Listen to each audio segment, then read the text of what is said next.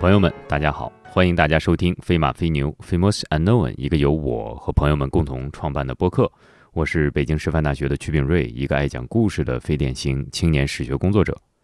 我和李二呢做了一个计划，那么我们从这一期节目开始，进入到公务员系列单元，然后我们聊一聊呢古代人考公考编的那些事儿。这一期节目呢，呃，从我来。开始讲起，但是我们的老朋友李二还是在这儿。来，李二跟大家打个招呼。啊，大家好，这里是李二。我们这一期呢发生的变化，就是相当于逗哏和捧哏又换了一下。现在回到曲老师去做逗哏了，我捧一下他。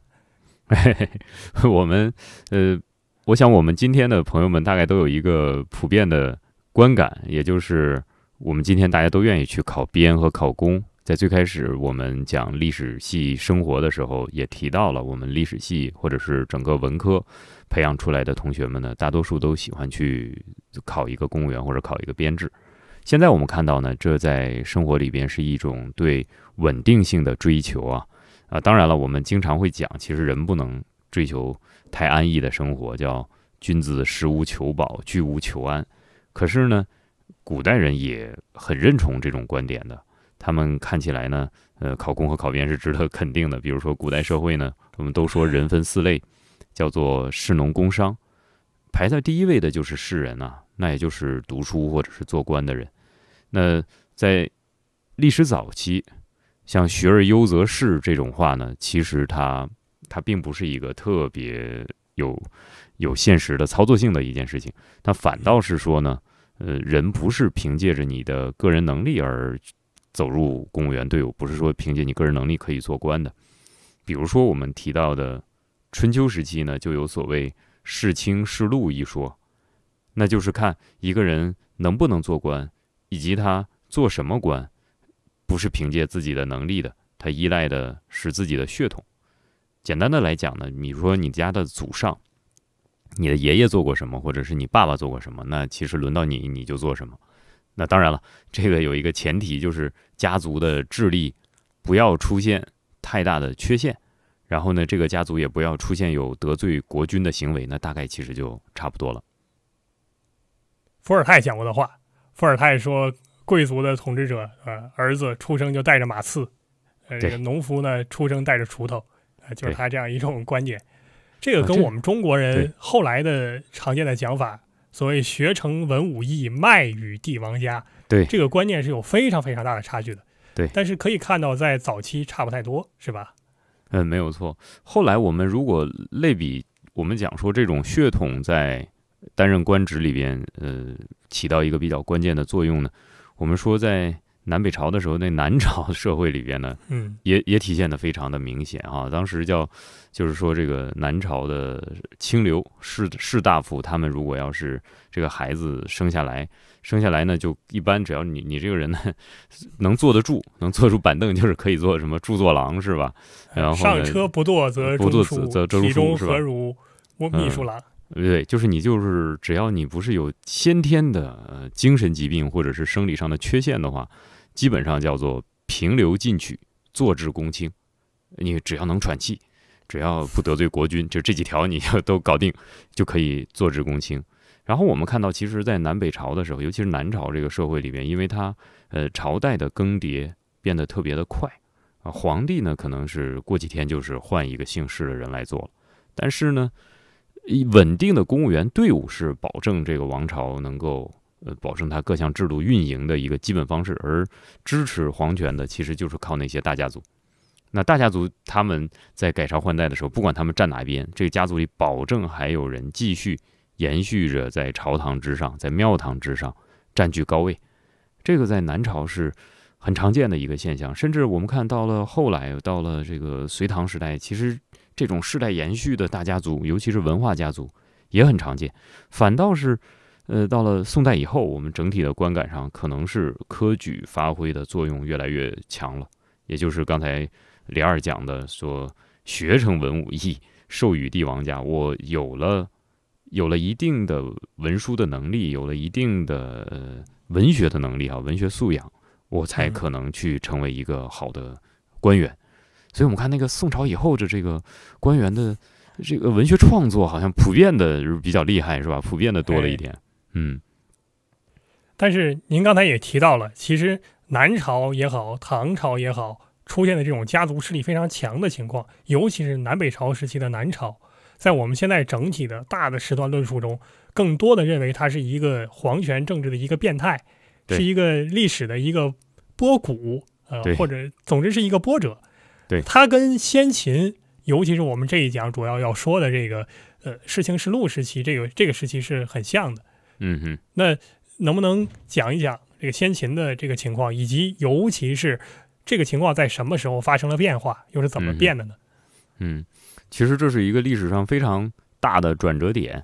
呃，我们经常讲啊，就是我们说这个清代的史史学家赵翼，赵翼在《聂二史札记》里边呢，他提到了这么一个现象，就是说，呃，刘邦和他的这些老老兄弟们哈，这个建建立了汉朝的时候呢，赵翼说这一批人叫做布衣将相。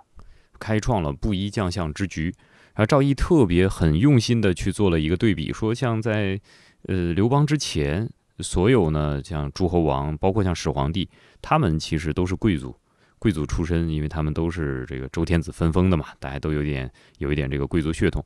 只是到了像刘邦这些人，呃刘邦啊，其实陈胜啊，都普通人。呃，非常普通的人，像刘邦的这些老兄弟们，像什么范范增、屠狗之辈啊，那这批人他们都做了将相。这在呃春秋战国的战国的时候或许还会有啊，但是春秋的时候是坚决不可能出现的。像我们老讲这个曹刿论战，呃，曹刿会说：“肉食者鄙，未能远谋，乃入见，是吧？”曹刿也可以去跟这个国君说话。普通人怎么可能跟国君说话呢？他一定是属于国人这个体系里边的哈，属于是国家的这个血统的这个范畴里边的人。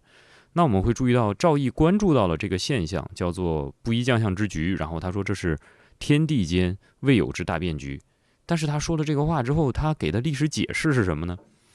这个解释就不太尽如人意。他这个解释就是说啊，是天意已换新局，就是上天啊觉得那个原来的贵族不行了，我们现在换普通人。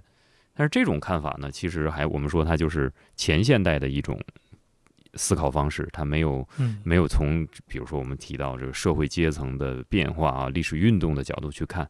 那我们今天一看到世卿世禄转向了这种布衣将相，其实它发生变革的核心阶段应该就在战国。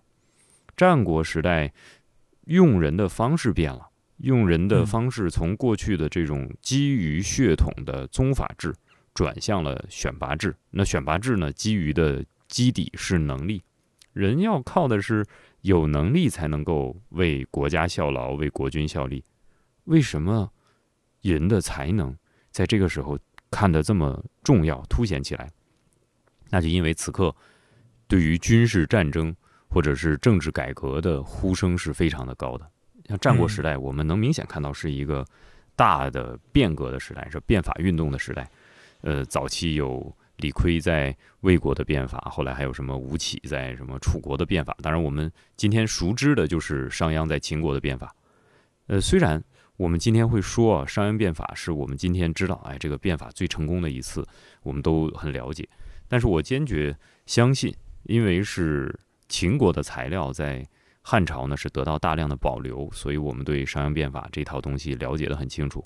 可是事实上，如果我们只要稍微动脑去想一想，都不需要去掌握更多的材料，我们都能够想象到，在战国时代，其实除了刚才提到的啊几个主要国家之外，东方各国一定都有一定程度的变革，而这种变革的核心的要素，就是现在的社会的局势，现在的国与国之间的关系，其实处在一种重新的调整和对抗的状态下了。如果在这种时代呢？对吧？是这样的，如果你不去做一点改动，那其实就说不过去了，你就会落后。我们能看到两种现象，一个就是在当时对王冠之学彻底解体之后，知识完全下移了，所以掌握知识的人才，特别是掌握不同知识的人才，在当时是非常稀缺的。对。第二呢，就是现实情况下，人本身也变成一个重要的消耗资源。对对对。战争的烈度大大增强了，一仗死几十万人，这是不可想象的，在春秋。好像我们能看到春秋时期那个情况跟战国时期的战争呢，完全是两回事儿。就春秋人还是比较讲武德的，他不会说动辄就来骗来偷袭一下，对吧？然后见面之前敬个礼，握握手，对吧？还要赋赋诗的，他有这个。到了战国的时候，那真的是什么主意都用得出来啊！绑架一个，这个扣押一个国楚国国王，这这这这都是 他的手段用的无下限，恰恰也说明了斗争的激烈。而斗争一旦激烈，对人才的需求就提高。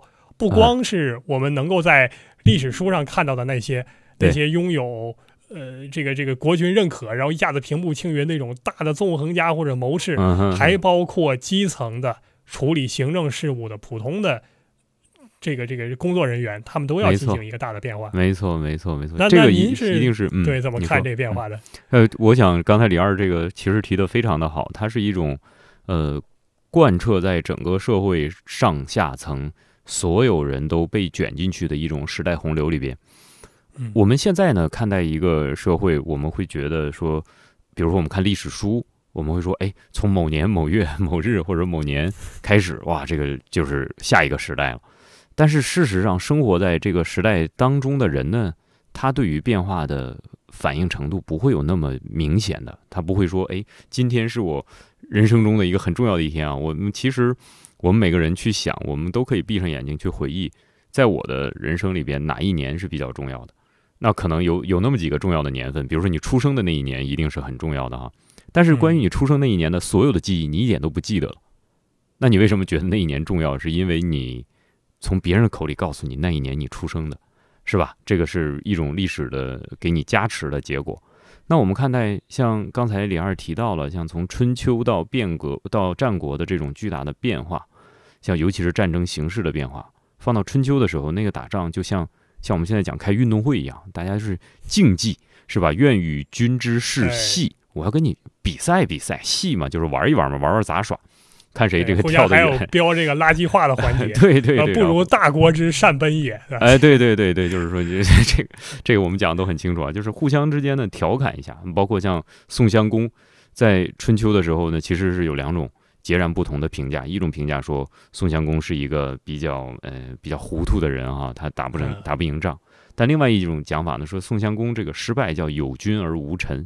就宋襄公人很棒，是他手下的小弟没有替这这个如此讲究礼义的襄公呢打一场胜仗来。这个是春秋的时候的情况，可是到了战国，我们发现战国不讲这个了，包括像各种的偷袭、各种的这个 欺骗，是吧？各种的这个阴谋诡计，其实在战国时候都有。刚才李二提到了，说上层的卿大夫们在大换血。当然，他们也在剧烈的消耗。你像打一场仗，这个被俘虏的几个公子是吧？除掉几个大将是很正常。下层的、基层的公务员也要有所调整。就公务员的队伍里边是要因应类似的大变革而有所提高。比如，我们就讲秦国。其实秦国是一个，我我们现在话说啊，叫它是非常重视标准化的国家。呃，非常重视我的这个国家里边的所有的工业生产，它都进入到一种模式化、标准化的程度里边去，进入到这种体制里边去。所以我们现在看到问责制，对对，搞追责。我们看到秦国的现在铸造的大量的青铜器，我们看到这个它它无论生产的是这个农业用具啊，就是这个还有这个标准的度量衡，还有最多的就是兵器嘛。兵器上面其实一般都要刻几个人的名字，叫物勒功名。要把呃生产经手人的是生产这件东西的这个这个工人，就是谁负责？你生产出来，你铸造出来，把你名字刻上去，然后还要刻这个主管官员的，主管官员一般就是一个就是一个文吏嘛，就把他的名字刻上去啊。一般呢，最后还刻一个就是丞相的名字，要么就是前面早期呢就是刻商鞅，后来我们能看到吕不韦的名字等等。就是说，从从一个工业制制品从它出厂一直到它最后使用。都是可以追责的，当然丞相可能追不到，但是下面这两个人是一定要负责。这个东西检验过了，好还是不好，出了残次品，是要有人负责的。那我们说这个在生产这个过程中呢，有很多公务员参与进去了。公务员不是工人，就是官吏嘛，他不是工人，但是他要懂得这一套东西。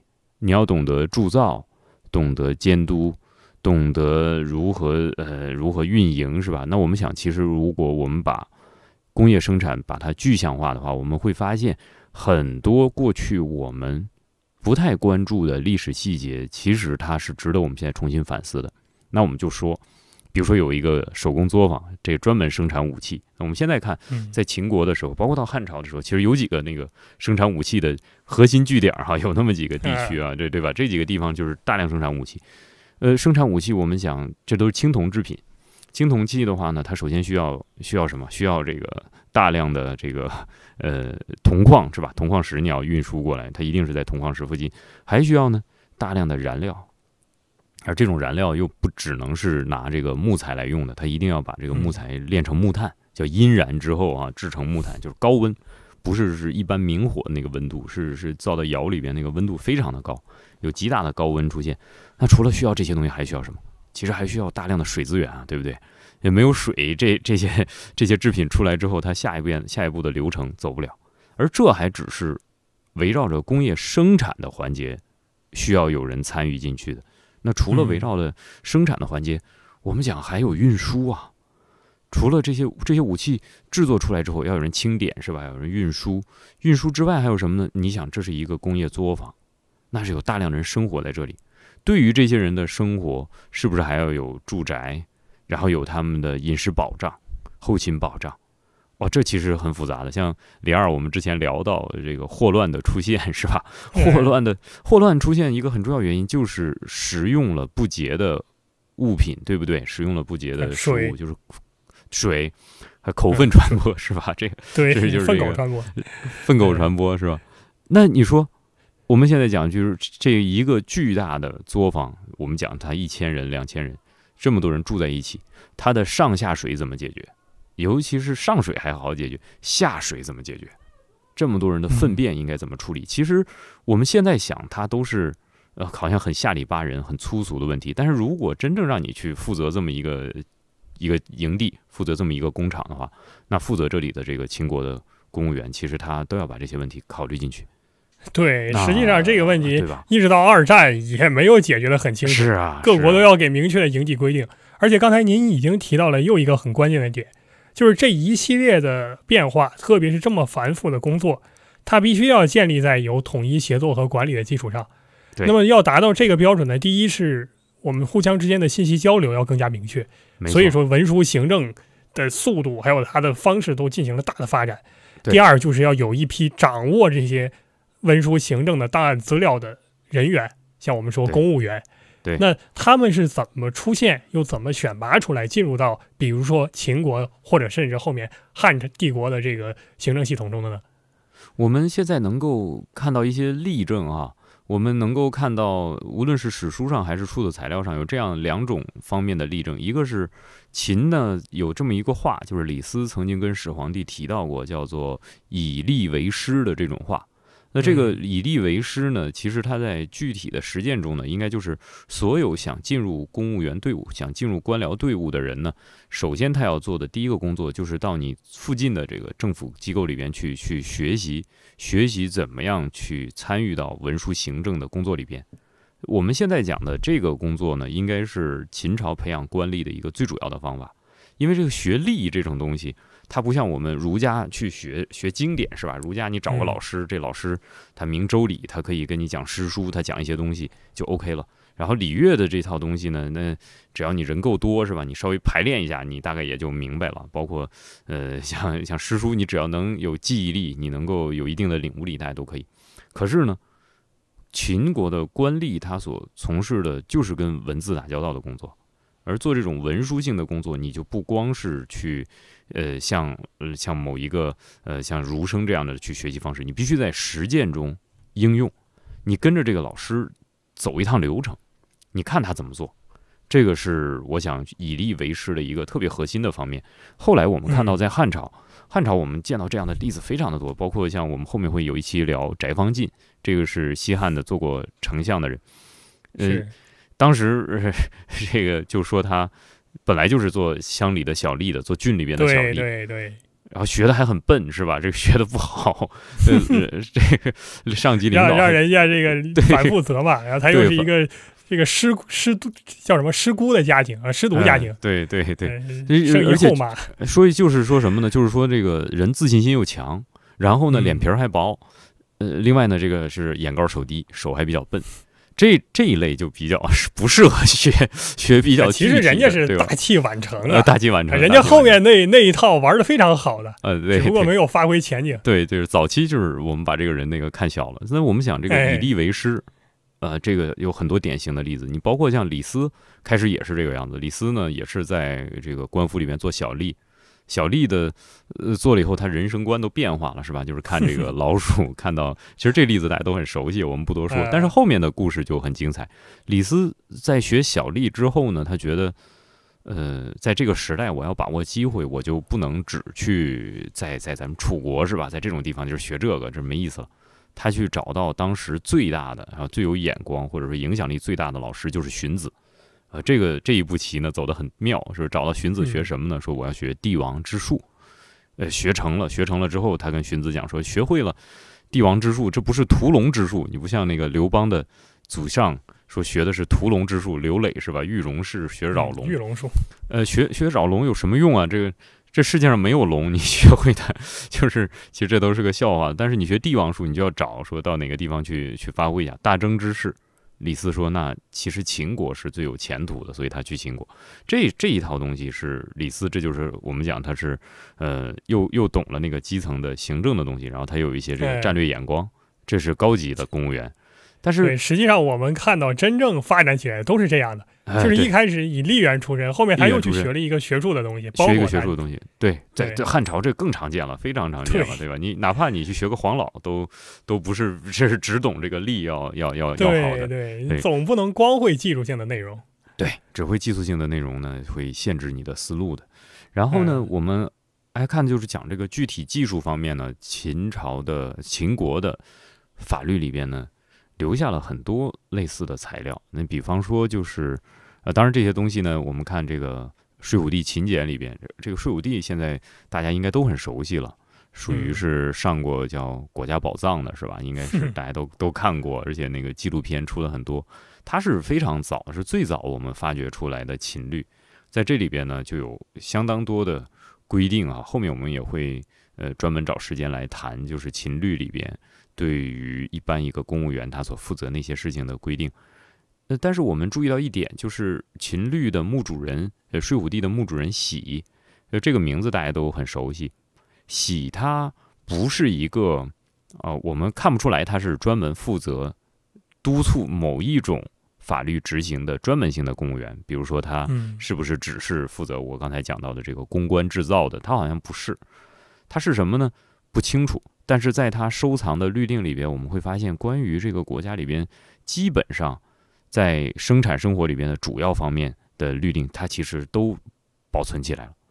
那这说明呢，秦朝的公务员或者秦朝的基层的官吏，他需要有一个全面性的法律知识、法规知识。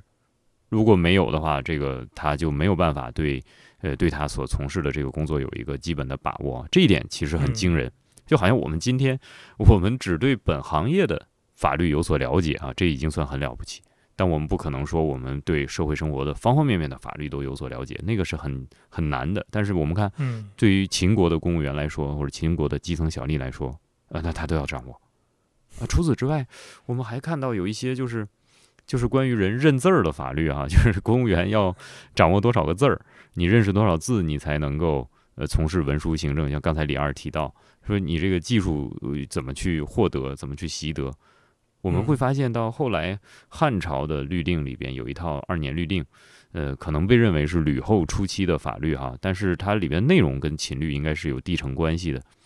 在这里边就有一个东西叫史律，我们学历史出身的人看到“史”这个字儿都很兴奋啊，很激动，说这是不是跟后面什么司马迁有一点关系？但事实上我们看其实不是，这个史律。它指的是，就是你从事文书行政的能力，就是那个工作叫做史，撰写文书的人叫做史。然后这个史律里边，它对于一个公务员的要求，就是让我们今天觉得很夸张，因为里边培养的基层的小吏，他叫做史学童，呃，是跟官吏学习的这些人。那他们要是认识多少个字才能成为史呢？我们现在看史律里边的记载呢，是五千个字。这个五千个字还不只是认识小篆这一种字体，还要认识八种字体。一个字有八种变体，加到一起就是四万个字。那 放到茴香豆的八种写法了，这个对这个这就我们这个主题契合了，就是这个茴香豆主题啊。你认识认识四万个字，我天，咱不要说认识四万个字，就是五千个字，放到今天我们这讲汉语能力，听说读写，你认识三千个字，基本上你就毫无问题了。我想我们念过九年义务教育的人都知道，我我小时候就有一个很惊讶的一个发现啊，我在念到小学六年级的时候。每天的那个语文课本后面还有一个叫做生字的部分，是吧？今天你要掌握几个字，明天你要掌握几个字。我上初一的时候，我把这语文课本翻烂了，我发现，哎，怎么这里没有一个一一本书，或者是没有一篇文章告诉我，最后你要再学多少个字呢？哎，好，哎，我意识到，原来我学会到小学那些的字就够了，初中的字书我就能看懂了。哇，这个其实是一个对于我来说都是一种。价值观的那种大变化，天哪，我这就可以了吗？这么厉害了吗？是，因为你再往往后看，我们说这个《汉书》的译文志里边就记载了另一个版本的史律嘛，就是说萧何制定的，这里边比较更夸张了，说一个人呢，史学童呢要认识九千个字，然后九千字要掌握六种古今字体，那你乘下来就是五万四千个字。当然，我们说这个九和五可能是传抄中间有了讹误啊。是，但是，但是，就是五千个字也很惊人了，是吧？对，所以说，不管是在秦朝还是汉朝，混成一个公务员，他这个门槛仍然是很高的，而且最后呢，你能得到的初级待遇也不见得很好，跟现在这个考公相比，倒是有点近似，是不是？我想恐怕就是这样，因为。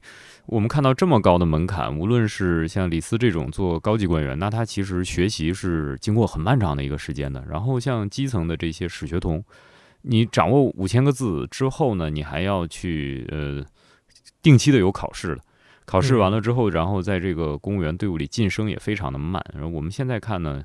这个秦汉时期的公务员，他的升等呢是叫积功累劳，是吧？就功和劳这两个字不是随便说的，你功就是那个军功嘛，呃，这个劳是指的是你干的久了，就是全勤，给你个优异，优异是年底考核，考核之后呢，然后多少劳可以算一功，然后不停的折合，然后在这个升等里边去考虑。但是我们后来看到了史书中写的那些人呢，就是能够被历史记录下来那些人，我发现他们多数都不是。积劳 上来 得到提拔，他们一定有一些非常独特的机缘的哈。所以说，我们我们现在大致做个简单的换算，我们讲这个秦国，我们推测他的公务员的这个数量应该达到多少？就我们现在没有这个数，没有这个整体的数目。但是如果我们看这个，就是《三国志》里边讲说，呃，这个蜀国灭亡之后，包括后来东吴灭亡之后呢，他们都呈上了一个户口簿。这个户口簿里边大概就是包括那个官多少、吏多少，然后还有民多少。那个吏不是吏员，他那他写那个吏应该是服役的人，就是做服利益这种人。对。但是我们我们我们把他们排除掉，我们讲这个一个一百万人口的国家里面，真正的那个官的比例，就是做公务员这个比例，可能大概占到百分之三、百分之五。如果秦国是这种五百万人口的大国家。呃，甚至可能比五百万还要多的大国家，如果它也是百分之三、百分之五，那公务员队伍可能大概在二十几万到三十几万，那这个数就是就很大了，对吧？就是一个很大的数。这么大的数目里边，如果我们折算一下，你看看到《史记》里边记载的这秦国的公务员有几个人，然后你看看汉朝更大的一个公务员体系，比如我们看这个《汉书地理志》里边有说这个这国家多大人口，五千万到六千万人口。然后里边真正的就官吏多少？其实十几万人是吧？大概十几什么二十几，反正那个数记不太清，是一个不太大的比例。那么大的一个人口基数，然后里边这个比例，当然这还有很多没没写在里边的哈，不方便写，没有写在这个官部里边的很多冗员，就是额外的人，这个借调。我们今天讲叫借调过来白干的这些人，在这这个体系里边，真正能够嗯获得相应的待遇，获得一定的这个酬劳，然后并且有。我们讲说满足感、获得感，而且今天我们讲这个满足感、获得感，其实不来自于稳定，也不是稳定性提供的。真正给你带来满足和获得的是你前面的晋升空间，你看得很清楚，你还有很大的晋升的余地。但实际上能不能升上去可不好说。对 对，就是你看得见，但是你能不能走上去，这个又又难的那萝卜。是啊，就是调给你看。所以我们现在讲说，哎，在这个时候做公务员其实是难度非常的大的。嗯嗯。好，我想我们这一集到这儿差不多也就结束了。嗯，然后我做这个捧哏嘛的结尾，让我来说啊，你不要讲了。你说，哎，感谢诸位的收听。本期文案啊，不是我们播客的文案了。呃，我们成品的文稿内容将随后转发至飞马飞牛公众号“飞马飞牛 Famous Unknown”，欢迎各位关注。如果您对我们的节目有任何疑问或者指正，乃至于有商业合作之意愿，均欢迎您在我们公众号的后台留言。或发邮件至我们的公邮，公邮的地址是 famousunknown at 幺二六点 com，不空格，不大写。我们下期再会，曲老师跟大家道个别。好，朋友们，下次再见，再见了啊。